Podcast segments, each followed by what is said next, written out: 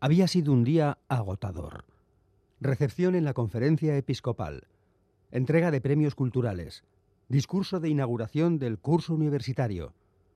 Un día más entregado a la lectura de hermosos discursos en defensa de la familia, la ética, la paz, la igualdad, la constitución, los derechos humanos. Un día entero entregado a los demás, pensó. Ahora me toca a mí. Entonces levantó el teléfono e hizo que le pusieran con Bárbara Rey.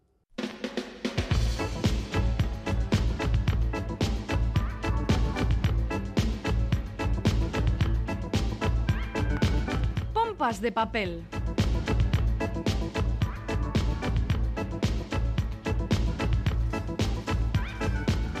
Nueva edición de Pompas de Papel, un programa que quizá con el tiempo tenga que llamarse Pompas eh, Digital. Galder Pérez, Caixo, compañero. Caixo, Caixo, Iñaki Calvo, compañero, ¿por qué lo dices?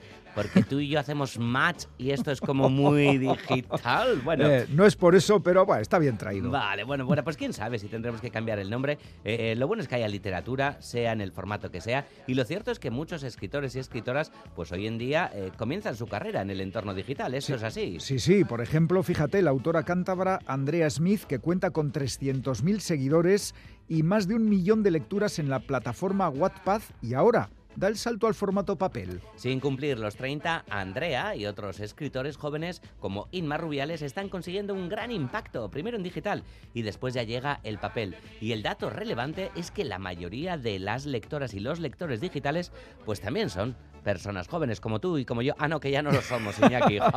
Jóvenes de espíritu, que nunca decaiga. Y haciendo match. Y a ver, que en un formato o en otro, ya lo decías, lo importante es leer y fomentar la lectura, por supuesto, es y seguirá siendo el propósito de este programa que todavía se sigue llamando pompas de papel. Todavía, todavía, y que cada semana todavía elaboran Félix Linares, Chani Rodríguez, Ane Zabala, Quique Martín, Iñaki Calvo, ¿cómo no? Y Roberto Mosso, y Begoña Yebra, y Goisal del Andabaso, y Galder Pérez, eh, que más o menos estamos todos en nuestros puestos, así que habrá que empezar, ¿no?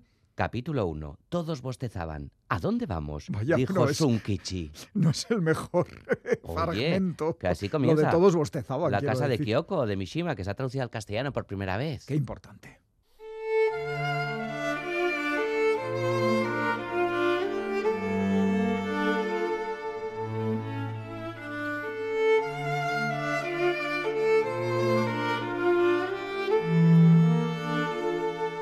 Cuando empecé a olvidarme de las cosas, se me escapaban las palabras y los nombres. Hacía lo que normalmente hacen ustedes cuando les pasa lo mismo, buscar en un diccionario mental y tratar de imaginarme por qué letra empezaba la palabra y cuántas sílabas tenía. Al final, el objeto perdido volvía flotando a mi cabeza y lo recuperaba. Nunca interpreté estos lapsus como augurios del destino, tampoco como signos de vejez o de senilidad real. Siempre sabía que lo que olvidaba volvería tarde o temprano.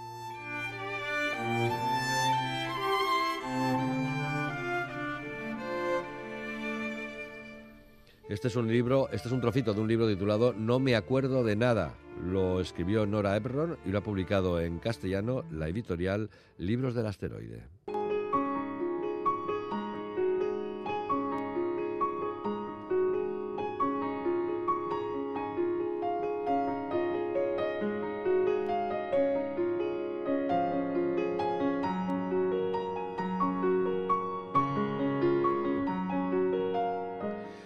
La estadounidense Nora Ephron, que vivió casi siempre en la ciudad de Nueva York, que nació en 1941 y murió en 2012, se la conocía por su relación con el mundo del cine. Y es que fue la guionista de películas tan populares y taquilleras, taquilleras como Cuando Harry encontró a Sally, Algo para recordar y Tienes un email.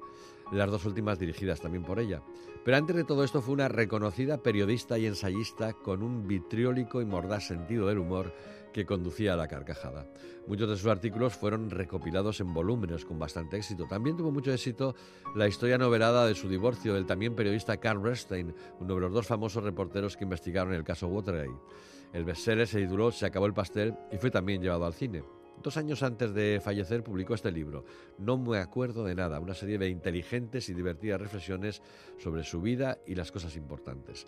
A pesar del tono, el libro trata asuntos relevantes de la existencia. Habla, por ejemplo, de lo terrible que es envejecer e ir perdiendo las palabras y la agilidad mental. Habla de las dificultades eh, en las relaciones con sus padres, sobre todo si son guionistas famosos de Hollywood. Habla del amor a una profesión cuando ésta es querida y elegida, como fue en su caso la del periodismo. Habla de lo trágico que puede ser conocer a las personas que admiras, como la escritora Lillian Hellman. Habla del fracaso de algo que has creado con amor y dedicación, como una película, una obra del teatro o un libro. Habla del divorcio, del fin del amor y de ser engañada por la persona que amas. Pero también se habla de cosas menos trascendentes, y aquí sí que llegan las carcajadas. Descubrir que una tiene una calma en la cabeza, especular con una fastuosa herencia que luego se queda en nada, maldecir las condiciones en las que se proyectan hoy las películas en los cines, alertar contra el timo de las tortillas de clara para adelgazar, lamentarse por el descubrimiento de sustancias tóxicas en las sartenes de teflón, con lo buenas que eran, despotricar contra el mundo de los conferenciantes y su apuesta por la última verdad absoluta, asustarse con la sobreabundancia de los correos electrónicos o pelearse con la familia por quien hace qué postres de Navidad. El libro se cierra con un tono elegíaco cuando la vejez y la enfermedad llegan y una hace balance de las cosas que no echará de menos y de las cosas que echará de menos, entre ellas los hijos, la primavera y el otoño, los gofres, pasear por el parque, leer en la cama, la mantequilla, cruzar el puente hacia Manhattan y las tartas. Un libro que se devora, delicioso, divertido, etéreo y también profundo. No me acuerdo de nada, de Nora Ebron, publicado en castellano por Libros del Asteroide.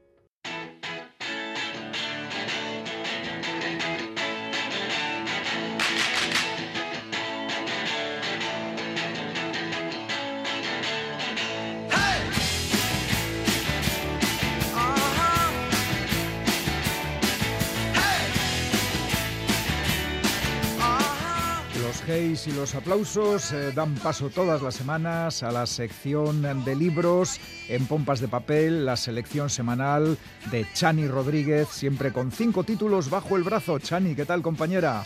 Hola, muy bien. Bien. Cinco bajo el brazo y quince que se me caen por ahí. Pues los, que no, los que no llegan al estudio, es verdad. Y luego el que nos comentarás más tarde. Pero bueno, ahora vamos con esta selección de cinco títulos que empezamos con uno que me remonta a un clásico que sería Sansón y Dalila, ¿verdad?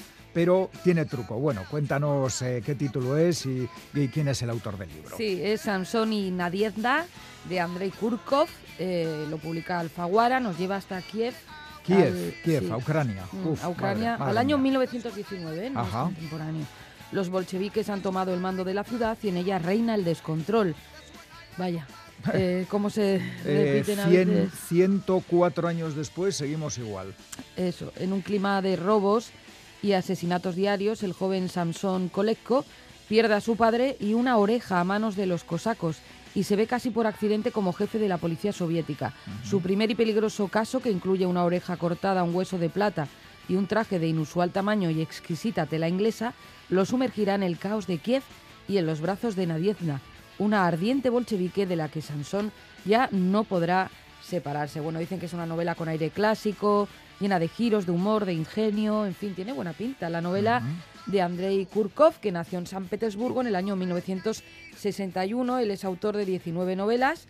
Su obra ha sido traducida a 42 idiomas nada más y nada menos y ha recibido multitud de premios. La revista Lire lo considera uno de los 50 mejores escritores del mundo actualmente. Andrei Kurkov, nos estás descubriendo a un autor eh, de, en Ucrania, él es de San Petersburgo, has dicho, nació en Rusia, pero lo consideran el mejor novelista vivo de Ucrania, no está mal. Mm. Pues nada, Andrei Kurkov, primer eh, autor recomendado hoy, eh, ¿qué es lo que nos traes a continuación? Os traigo un libro que me ha llamado muchísimo la atención, se pues titula... afilamos los oídos.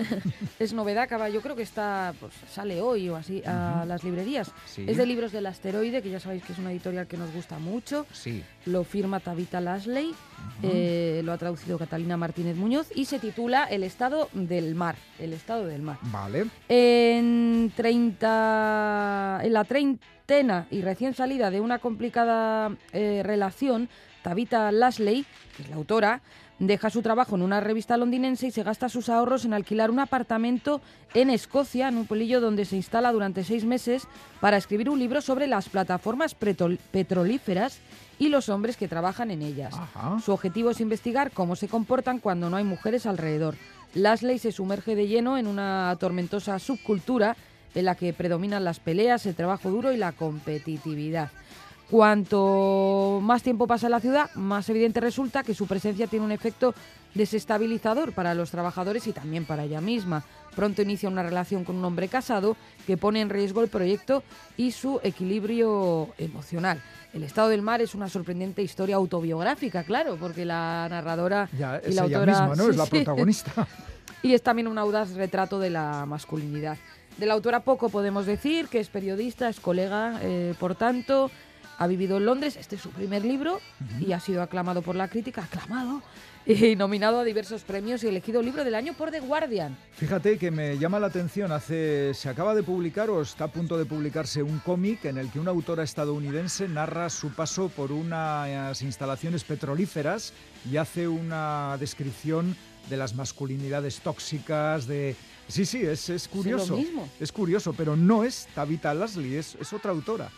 Ah, pues este dato lo tenemos que, Sí, sí, sí, lo tenemos que proporcionar Se mejor a la audiencia. se titula Patos, el cómic. Patos. Patos. Ah, pues yo quiero ir a ver el- ese cómic, quiero, Pues, quiero tenerlo. En algún momento seguro que lo comento en este programa. Vale, vale. Bueno, vamos eh, con otra autora. El, la tercer, el tercer libro que nos traes hoy también tiene autora femenina. Sí, también es muy curioso. La Y autora vaya es- título, además. Sí, Las Sepultureras es Vaya. el título. La autora es Tania Terbonen, lo ha traducido Ibaya López, publica Errata Naturae.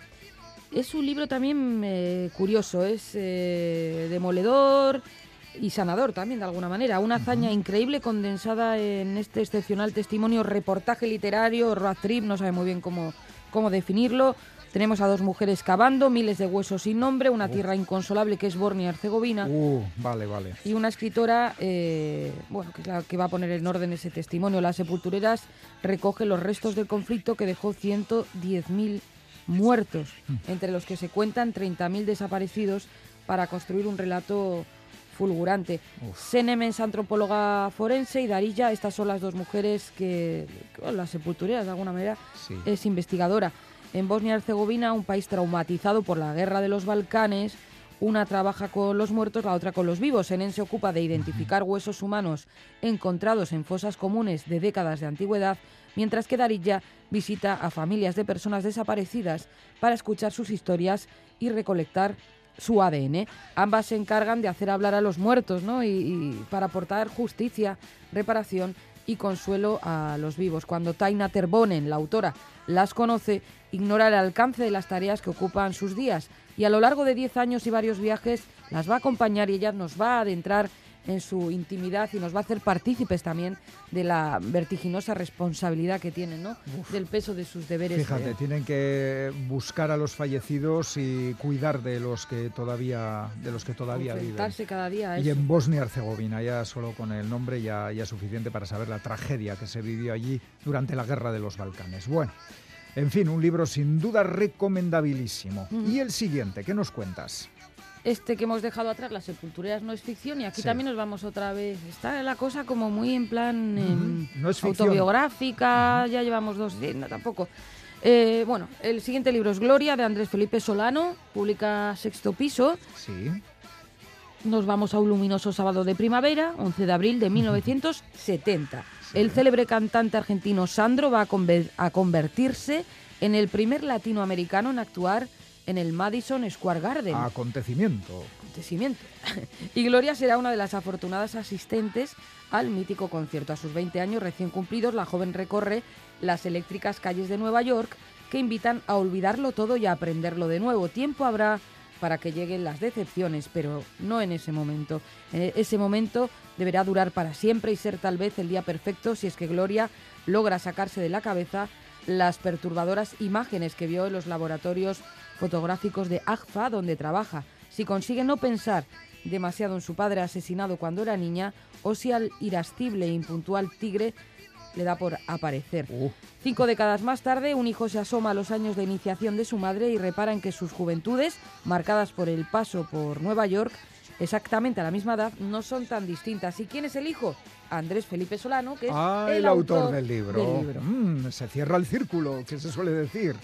Pues muy interesante también, ¿eh? Sí, tiene muy buena pinta. A ver, lo tienes muy alto el nivel. No puedes terminar eh, perdiendo parte de ese nivel. A ver con qué nos sorprendes. No vamos a bajar el nivel. No, no, siempre alto. Esto está súper bien también. Asalto al banco, al banco central, Mar Pradilla, Igual ya sabes de lo que va, libros del caos. Bueno. A ver, es una historia que yo francamente no recordaba, ¿eh? pero debió de ser sonada en su momento, a las 9 y 10 del sábado. Ah, el famoso asalto al Banco Central. Eso es, 23 de mayo 1981. Fíjate, a, poco después del intento de golpe de Estado, madre mía de mi vida. Tres meses después. Sí, sí, sí, sí. Bueno, pues un grupo de hombres armados con pistolas y metralletas asaltaba el Banco Central de Barcelona. Exigían la liberación de Tejero y otros implicados en el 23F bajo amenaza de dinamitar el banco con casi 300 personas dentro. Toma ya. Comenzaba el secuestro con más rehenes de la historia de España y uno de los grandes misterios de la transición. ¿Quién estaba detrás del golpe? ¿Cuál era su objetivo? ¿Fue una conspiración desestabilizadora de la extrema derecha o el intento de robo a mano armada más imaginativo de, la historia del país. Bueno, la, Casa de Papel igual se ha ido inspirando en temas así, ¿no? Es que la realidad, la verdad, supera, eh, supera la ficción. Este tema es, tan literario y tan novelesco, no sé cómo nos había ampliado antes. Para resolver este enigma, Mar Paradilla, que es la autora del libro, ha hablado con el líder de la banda de atracadores, José Juan Martínez, con ah. fiscales, jueces, periodistas, rehenes y espías de los servicios secretos. Y de ese volcán de testimonios contradictorios, como no podía ser de otra manera, emerge un relato eléctrico con aroma a película ochentera. Vamos a explicar que Mar Padilla, Padilla es del Guinardó, un barrio de montaña de Barcelona, miembro de Los Asaco y Las Vegas Creep, dos bandas de punk rock de las de antes de YouTube, que estudió antropología y periodismo y bueno, pues eh, se ha metido de lleno en esta historia. y parece que lo ha hecho muy bien. Pues tiene buenísima pinta también. Menuda selección de títulos que nos has hecho, Chani. De las que generan ansiedad lectora. Sí, ansiedad. Hay que leerlos, hay que leerlos. Y para aumentar esa ansiedad vamos a repasar títulos, autores y editoriales. Venga, vamos allá.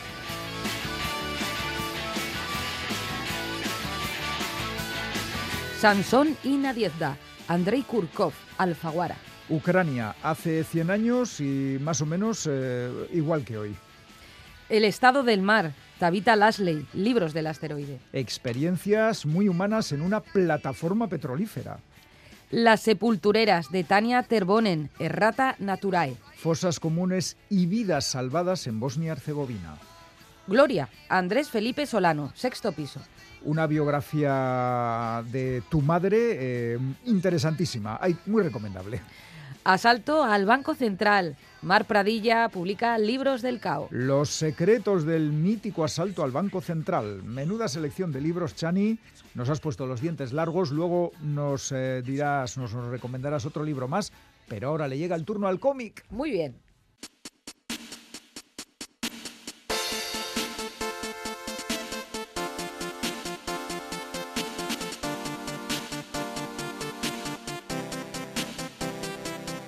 Como todos los años, tras conocerse el palmarés del Festival de Cómic de Angoulême, empiezan a publicarse en castellano algunos galardones de la edición anterior. Es el caso de Mátalos a todos, primera novela gráfica de Antoine Meillard y con la que este autor francés ganó el premio a la mejor obra de género negro un exitoso debut en el campo del cómic para un ilustrador de prestigio que ha hecho exposiciones y publicado sus obras en medios galos y estadounidenses como el New York Times, The New Yorker, Le Parisien o Telegama.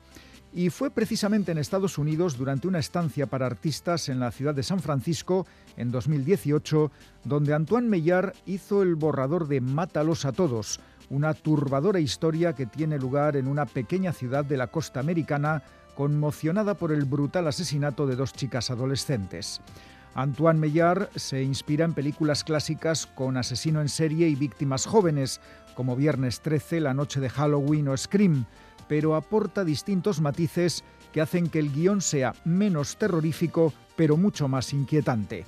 El pueblo en el que transcurre la acción es un lugar deprimido donde la construcción de un gran hotel se vio truncada hace 30 años por el hundimiento de un petrolero y la posterior marea negra. Desde entonces, la playa es el lugar menos recomendable del municipio, con los restos del hotel a medio construir convertidos en guarida de yonquis y prostitutas. El hallazgo de dos alumnas del instituto local, asesinadas a golpes por un misterioso criminal que va armado con un bate de béisbol, desata la alarma y el miedo entre la población.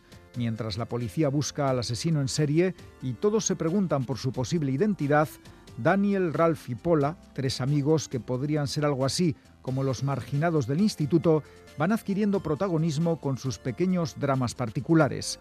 Paula es una chica adusta y reservada que sueña con marcharse del hogar donde vive con su madre alcohólica. Guarda algunos secretos, al igual que Daniel, un joven con problemas para relacionarse, bajo las alas de una madre muy posesiva y con una sombra en su carácter que irá creciendo a medida que avanza la historia. Y es precisamente el tono sombrío el que no para de aumentar página tras página, en un ambiente cada vez más denso, con escenas de violencia imaginada y real, y con la presencia insana del asesino del bate de béisbol atormentando a nuestros protagonistas. El fuego y la sangre marcan el final de este cómic que deja en el aire problemas pendientes y futuras tragedias. Estamos ante una excelente ópera prima dibujada en blanco y negro con gran dominio del lápiz por Antoine Meillard, un autor que nos dará muchas satisfacciones. De momento, disfrutemos con Mátalos a todos, premio a la mejor obra de género negro el año pasado en el Festival de Angoulême, publicada en castellano por ECC Ediciones. No os la perdáis.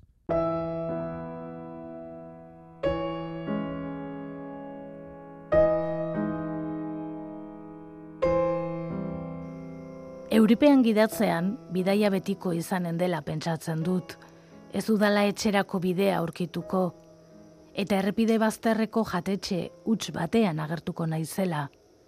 Eta ni, izan nahiko dudala, eta ez beste bat. Franko tiratzaile postua utzi, eta zeren beldurrez egon aukeratu halko banu, beharrez nautenei eskatuko nieke, maitan azaten, edo gelditu gabe joan daita zen. Izan ere, tirokatutako animalia bat aurkitzea bezala da maite mintzea. Ies eginen zenuke bertatik alizatera, baina begira gelditzen zara, odolak nola gesaltzen duen elurra. Hau da Castillo Suarezek kaleratu duen Alaska poema librutik ateratako poema bat.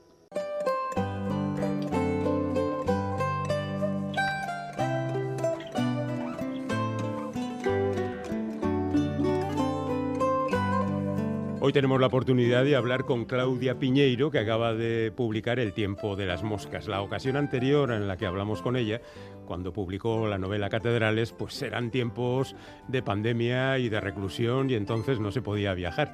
Pero hoy afortunadamente está con nosotros en el estudio. Hola Claudia, ¿qué tal? Hola, ¿cómo estás? Encantados de recibirte porque siempre es un placer hablar con alguien que escribe unas novelas tan estupendas como las que tú escribes. Muchas gracias, muy, muy, muy siempre muy amable con, con todo lo que hago. Eh, el tiempo de las moscas, mm, hay que decirlo desde el principio, creo que no habéis ocultado en ningún momento que se trata de una secuela, una secuela muy particular porque la novela a la que continúa se publicó hace ya casi 20 años y además fue, si no la primera, una de las primeras que hiciste, ¿no? Sí, fue la primera, lo que pasa es que primero salió una, en una editorial independiente, chica, y entonces mm. mucha gente después cuando salió Las vidas de los jueves y Alfaguara volvió a publicar tuya, creyó que era mi segunda novela, pero era mi primera novela. Mm. Bueno, ¿y te quedaste de alguna manera prendada de Inés, la protagonista? ¿O la olvidaste y de repente ahora pues has tenido un argumento que encajaba con una posible continuación?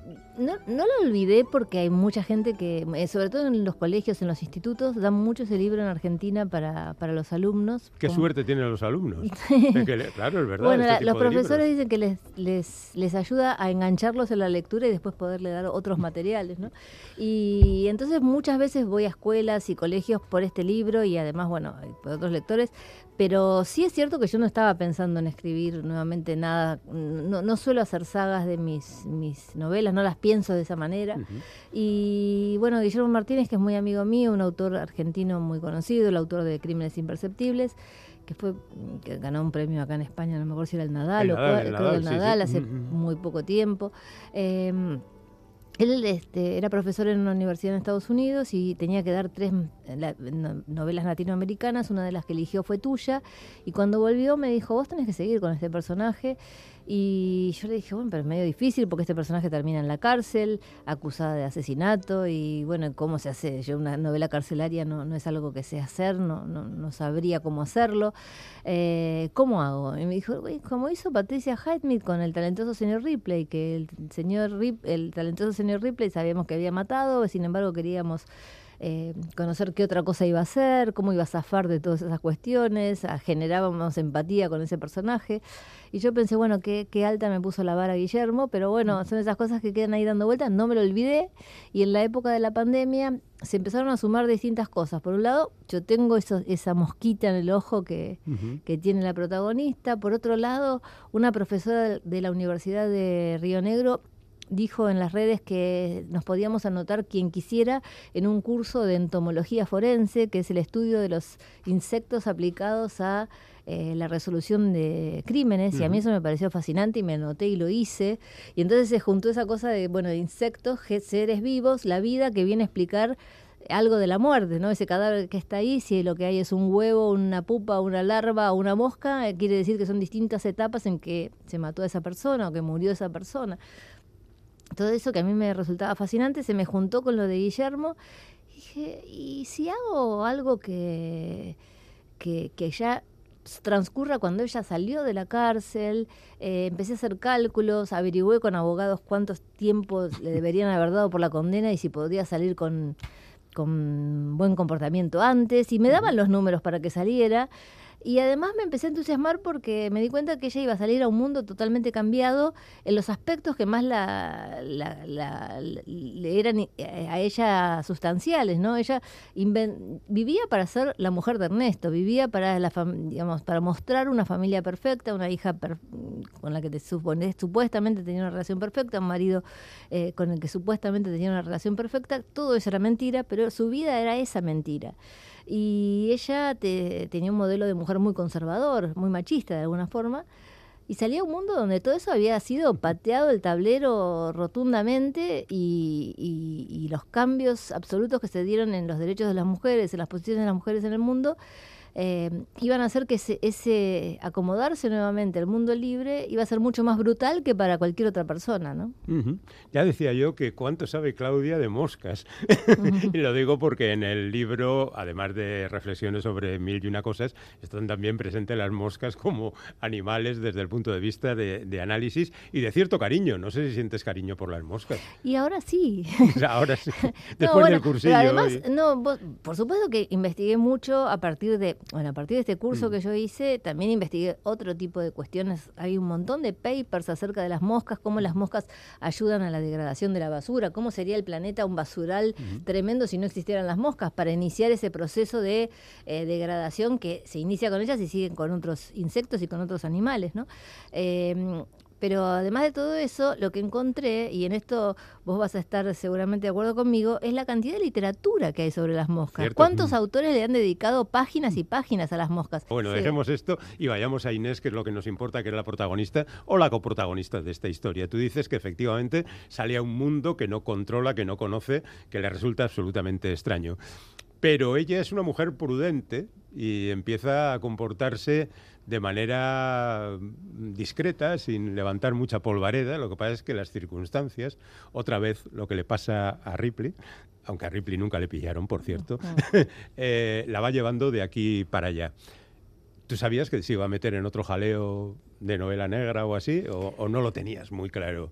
No, me imaginaba que iba a haber una, una tentación, como es en este caso, ¿no? Hay una persona, una mujer también, que le plantea un encargo, un trabajo, de alguna forma un negocio, eh, que para ella eso generaría un dinero muy importante, para ella y para la manca, su amiga, eh, un dinero que necesitan además. Eh, pero por otra parte la deja muy expuesta, muy en el marco de lo gris de la legalidad e incluso puede ponerla del lado del delito. Y si vuelve a estar del lado del delito y una persona que salió por buena conducta ya sabe que va a ir de nuevo presa. Mm. Entonces, eh, ese planteo de esa mujer se, se torna el conflicto de la novela en un punto, ¿no? O sea, ver si la protagonista va a aceptar o no este encargo y cómo va a resultar. Por eso, de alguna manera, las, las novelas policiales responden a una pregunta, que es quién lo mató y por qué. Y esta novela, que yo considero que tiene algunos elementos de novela negra, no, no responde a, a esa pregunta. Más bien es una esas preguntas son en tiempo futuro, así como en catedrales eran en tiempo pasado, ¿no? Porque había 30 años para atrás para saber quién mató a Ana. Acá tenemos preguntas hacia el futuro. ¿Lo va a hacer? ¿Le va a salir bien? ¿La van a volver a meter presa o no lo va a hacer? Bueno, es el principio del suspense. Mm, ¿Qué, sí. qué- qué va a pasar con este personaje al que ya apreciamos y que de repente bueno, se va a meter en, en un jaleo? No desvelemos más de la trama porque siempre es peligroso, andamos en territorio quebradizo cuando hablamos de ello. Hablemos de la estructura de la novela, que me parece sorprendente y bien planteada de, de manera espectacular, porque tú has metido montones de cosas al mismo tiempo que mantienes la trama eh, de reflexiones, de análisis, de todo tipo y, y de lo más variado. Yo no sé si todo eso lo tenías en la cabeza o fue a lo largo de la escritura cuando ibas incorporando pues esa revisión de los textos que haces en las partes del coro y cosas por el estilo. No sé si lo tenías cuando diste el primer golpe de tecla. No, yo el primer golpe de tecla lo di con, con la historia que quería contar y con los personajes. Lo que pasa es que me empecé a dar cuenta que no me alcanzaba las voces que tenía para contar eso. Y no me alcanzaba porque tocaba asuntos muy cercanos a, discusiones que están abiertas, que tienen distintas posturas, etcétera. Y aquella voz en primera persona de Inés en tuya, que era un monólogo interior, eh, era demasiado apretado para contar esto ahora, ¿no? Entonces necesitaba voces de otras mujeres, pero no había otras mujeres alrededor de Inés. Estaba la manca, podía conversar con la manca. ¿Y cómo hacía entonces para incorporar otras voces? Y se me ocurrió esto del coro, eh, que funciona como el coro griego, en la tragedia griega, el coro representa la comunidad que viene y observa lo que pasa en escena y comenta. Y acá estas mujeres están comentando también lo que pasa con Inés y la manca, y al comentar lo que pasa con Inés y la manca, lo llevan a sus propias cuestiones y a lo general del movimiento mujeres y de lo que pasa en el mundo con respecto a las mujeres, etcétera. Y lo hacen de una manera muy particular, no al estilo del coro griego, sino al estilo de la Asamblea de Mujeres. La Asamblea de Mujeres es un- un- un- una forma de hacer política muy particular, porque la política en general se hace eh, de la manera tradicional. Hay, bueno, sí, uno puede opinar, pero siempre hay un jefe, que un, un líder dentro del partido o de lo que sea, que dice para dónde vamos. Entonces, aunque uno de, dentro de ese partido opine otra cosa, bueno, va para donde se dice el jefe.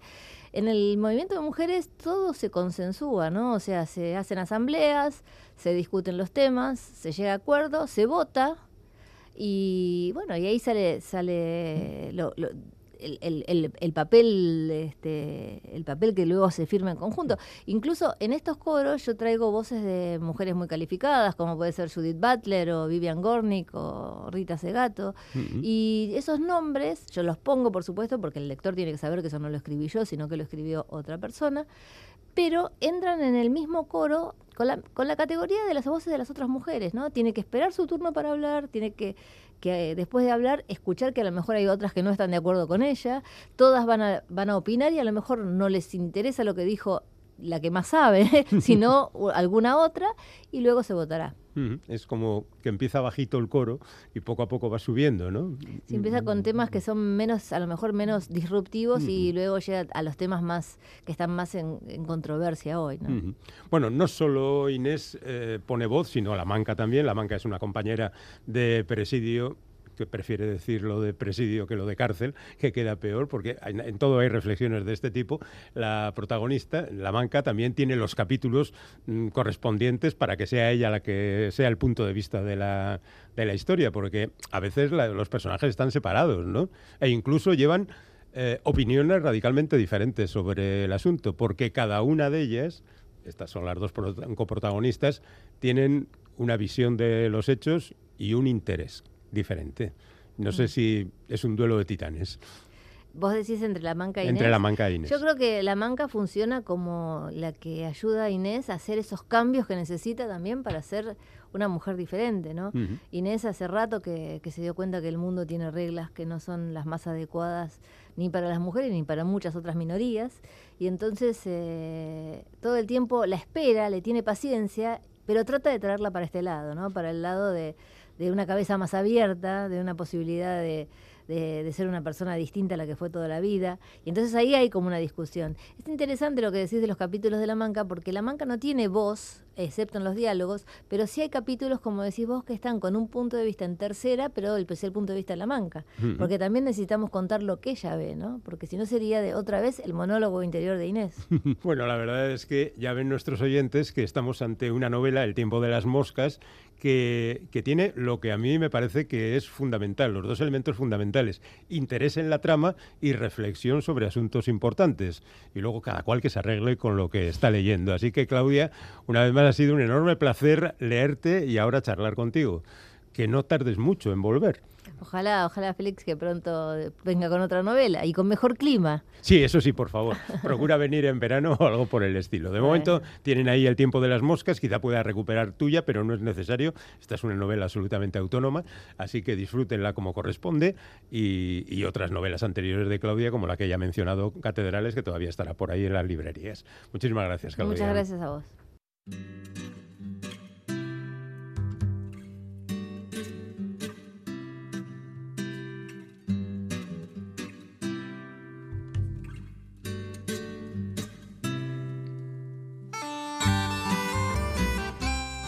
Hacía casi tres horas que había caído la noche. A ambos lados de la carretera, las hogueras señalaban la ruta desde las lomas cercanas. En las cunetas se apiñaban los vecinos de la comarca. Llevaban esperando desde primeras horas de la tarde. Para combatir el frío, daban unas pisadas sin moverse del sitio, y bajo sus suelas se oía el crujido de la escarcha, cri, cri. Quienes habían provisto de cirios y achones los encendieron al ver aparecer a los motoristas que abrían camino al cortejo. Algunos se santiguaron, otros hincaron la rodilla en la tierra. Una mujer lanzó un lamento desgarrador. Alguien trató de consolarla. Ánimo.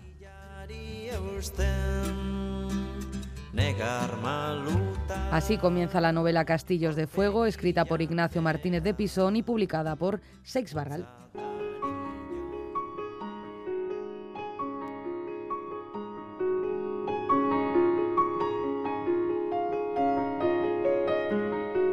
Castillos de Fuego es la nueva novela del escritor zaragozano, Premio Nacional de Narrativa, Ignacio Martínez de Pisón. Se trata de una historia coral que transcurre en Madrid entre los años 1939 y 1945, es decir, en la primera posguerra, cuando la vida de tantas personas que había luchado por la República se vio completamente descabalgada y, de la vileza solo surgió más vileza. El que describe es un tiempo oscuro que volvió oscuras a las personas. La novela arranca con el traslado en el tercer aniversario de su fusilamiento del cadáver de José Antonio Primo de Rivera desde Alicante hasta el Escorial.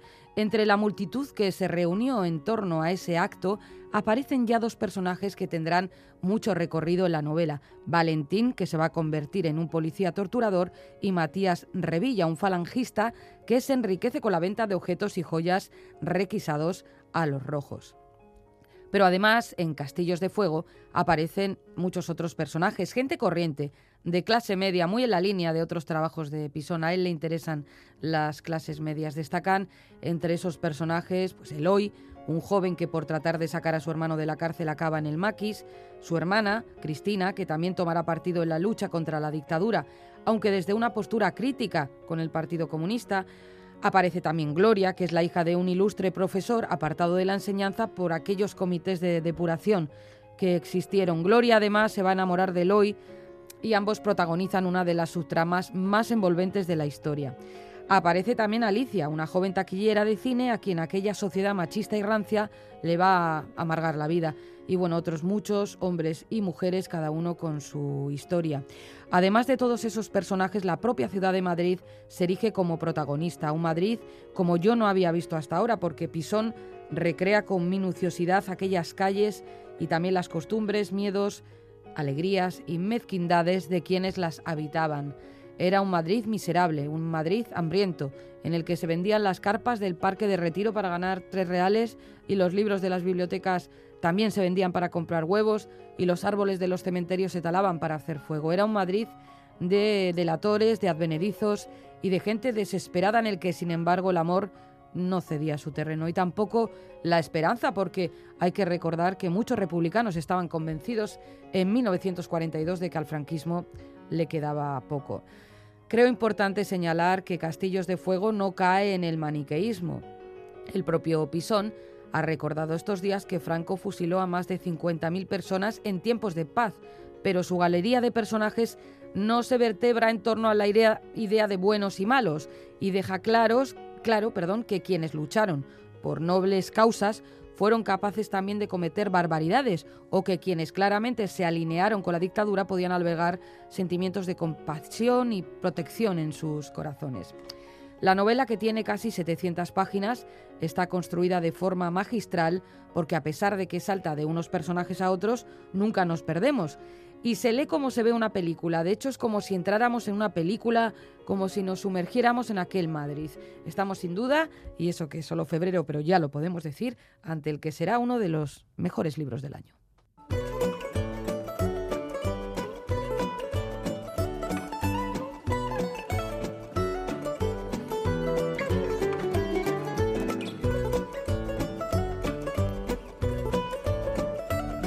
Y tiempo ya para el concurso en pompas de papel. Las respuestas al enigma que nos planteó Bego Yebra los eh, pasados 4 y 6 de febrero son estas. Título del libro El color de tus recuerdos. Autora Olivia Ruiz. Como siempre, como siempre, ha habido mucha participación y si te parece, Galder, vamos con esa selección de correos que tanto nos gusta de nuestros y nuestras oyentes. Venga, venga, venga, lo estamos deseando como cada semana, Iñaki. Ya sabes que además yo este momento me lo tomo muy en serio. Pues claro que sí. Con lápiz y papel. Bueno, mentira, con boli y con cuaderno, pero lápiz y papel, bueno, ya es Bueno, como la expresión hecha. Pues fíjate, Ana, usas una... lápiz y pa- perdón, lápiz y papel, venga, sí lo utilizo, sí Ah, vale. señor. Y goma, y goma de borrar. Ay, a chingui. Ana nos escribía pues por primera vez y nos decía, Kaixo, aste honetako txapelketan eskatzen duzuen liburua nire ustez La postal dela Anne Berestena. Arrigarria egin zait nola ipatu duzuen ere saio honetan postala ere bidal genezakela. Eta nola galderrek esan duen ariketa hori egin berria zuela frantseseko klasetan. Egia, ala izan zen, Ana, ala izan zen, bai. Pistak eman nahian, sorteón. Bueno, pues eh, nos decía Ana que, que creía que el libro era La postal de Amberest. No, no era, pero l- ¿que- ¿en qué se ha basado? Pues que le sorprendió, como mencionamos, que también podían enviar postales para participar en el concurso y como Galder dijo que acababa de hacer este ejercicio en clases de francés y Eh. que si, y si eso era una especie como de pista, pues no. Pero, e- e- pero muy amable, Ana. Eh. Bueno, pues... Eh, qué te bonito. ¿verdad? precioso. Que igual te voy a contar... Empieza con el pasé con posé. el pasé con posé. Sí, oh, es- monsieur. es- igual es una pista. Ahora el pasé con posé que es cuando mucha gente deja... Eh, le francés. No, ya estoy a tope, Iñaki. Muy bien, bueno, Bueno. Inma nos dice saludos a todas y a todos. Esta semana me habéis sorprendido con una artista, cantante francesa, nacida en Carcassonne, conocida como Olivia Ruiz. En su debut como novelista, con su obra El color de tus recuerdos, narra los recuerdos que marcaron la vida de cuatro generaciones de mujeres desde la dictadura franquista hasta nuestros días. Y nos dice, nos dice Inma, a ver si volvéis a incluir en el premio cuentos infantiles en euskera. Bueno, lo intentaremos. Claro. Y nos añade, seguir tan alegres. Ahí seguimos, Inma, siempre por vosotros. Eh, ¿Qué nos dice Marga en esta ocasión? Eh, mi respuesta al concurso es El color de tus recuerdos, Olivia Ruiz. El color de tus recuerdos es una extraordinaria novela sobre la familia de la autora, una historia que nadie le había contado hasta la muerte de su abuela Rita, quien le deja como herencia una cómoda llena de misteriosos objetos y que necesitaba ser revelada. En una sola noche ella descubre que aquella bella cómoda de colores guarda no solo ilusiones, sino su propio pasado.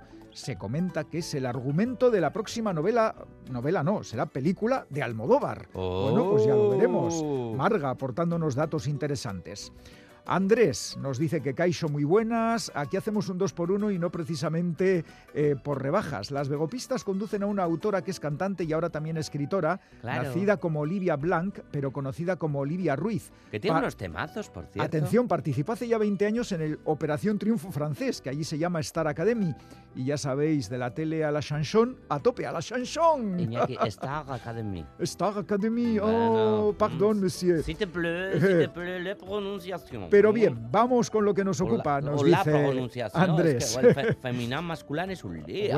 Ah, este- este- este- este- este- mira, es que, hay- es que, es que mira, el, el rollo este del binarismo hay que romperlo ya, porque dificulta mucho la comunicación. Diga usted que sí.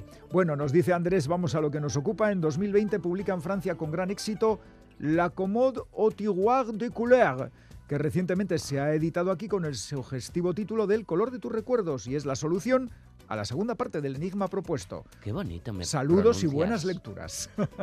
Esta ha sido la selección de correos. ¿Qué te parece si vamos con el momento premios? El momento premios, me encanta el momento premios. Saca donde pone Galder. Venga, Eh, a ver. Vamos allá. A ver, si, a ver si me regalas lo de Yukio Mishima, ¿vale? A Que ver, venga, venga. venga. Vamos ya con los premios a tres oyentes de Pompas que han acertado las respuestas. Título del libro El color de tus recuerdos, autora Olivia Ruiz. El primer lote de libros es para No, de guion. Juanjo San Juan de Trapagarán. Por cierto, que Juanjo nos puso en la carta, en el correo. Soy Juanjo San Juan y espero un premio. Bueno, pues, pues bien esperado. ¡Hala, venga! Lo que tiene la suerte. Pues todo para ti. Oye. El segundo lote de libros es para Ay, pago, le pago, le pago, le... Iñaki Beristain de Donostia. Y el tercer lote de libros es para... Mi Quijote, espero a mi Quijote. Yo creo que era una canción de, de Olivia Ruiz, si no estoy confundido Bueno, del todo. pues el tercer lote de libros es para Nerea Díez Izquierdo de Arrigorriaga. Aunque mi Quijote eres tú, Iñaki. bueno, Nerea, enhorabuena, Rigorriaga es el lote de libros. Sorionaca los tres, Juanjo, Iñaki, Nerea, para participar en el concurso de pompas. Ya sabéis que podéis mandar las respuestas a la dirección de correo electrónico pompas.eitv.eus. Por cierto, mandadnos, además de la respuesta, el, vuestro nombre, vuestro apellido y la dirección, porque si os tocan los premios y no tenemos vuestra dirección, tenemos que andar luego ahí preguntándoos, oye, ¿a dónde os lo mandamos? No os olvidéis en el correo electrónico incluir todos esos datos. Y si queréis enviarnos una carta o una postal, lo podéis hacer a esta dirección: Pompas de Papel, Radio Euskadi, Capuchinos de Basurto 2, 48013, Bilbao. Y llega ya el nuevo concurso de pompas, las pistas. Como siempre, para acertar la respuesta, nos las da Bego Yebra. Si yo soy tu Quijote, o sea, si tú eres mi Quijote, yo soy tu Sancho. Pues vamos a dejarlo ahí de momento. Venga. Alto. Atención. Se buscan personas que leen, personas sin aleccionar, librepensadoras. Se buscan pomperos y pomperas. Porque aquí y ahora se regalan libros. Tres libros cargados de historias que nos explican las pistas ahora mismito.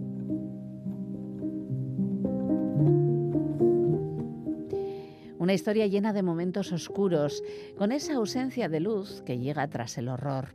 Una historia sobre la verdad de la miseria humana y los fantasmas que habitan en la memoria. 1936, en un pueblo del Vidasoa, la tragedia de una familia apagada por el silencio de los culpables. Autor, joven, arquitecto muy joven, tiene ya un premio de novela histórica. Acaba de publicar su cuarta novela, que es la que tenéis que adivinar.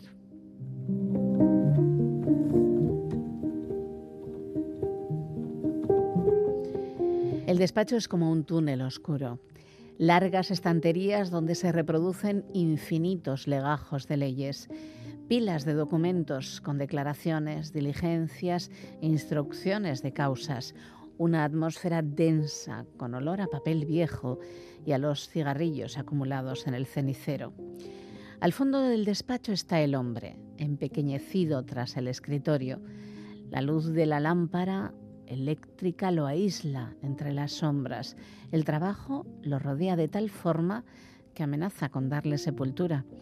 El hombre es abogado y se llama Vicente San Julián. Sigue con el dedo las líneas escritas con letra minúscula, forzando la vista tras los anteojos.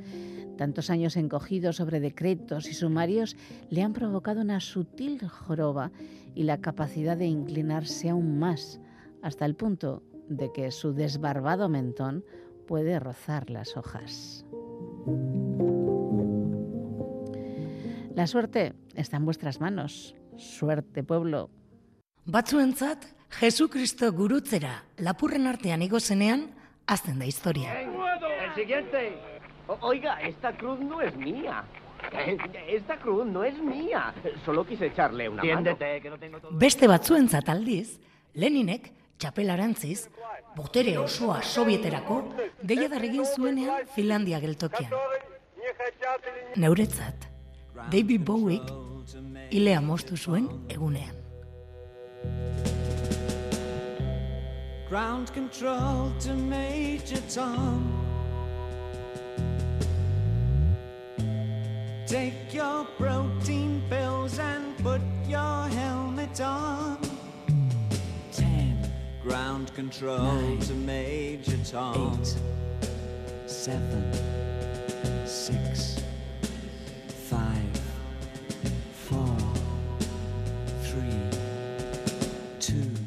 Con versos y música termina esta nueva edición de Pompas de Papel. Ane Zabal ha puesto voz a un poema de Xavier Montoya incluido en su libro Anfetamiña y escuchamos el tema Space Oddity de David Bowie.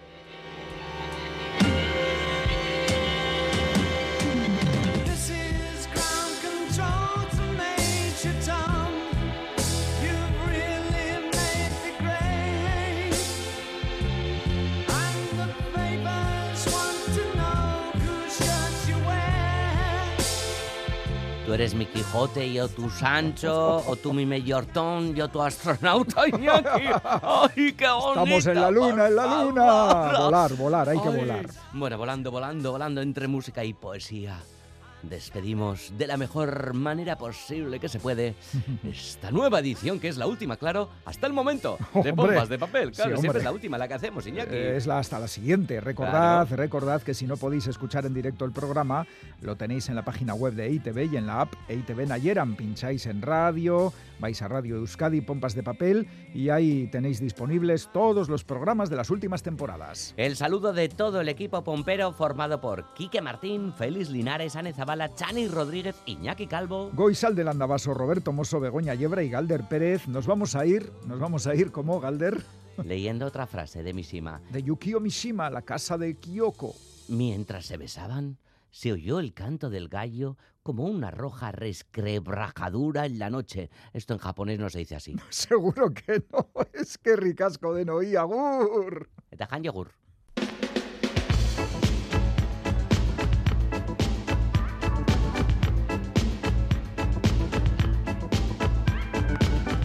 De papel.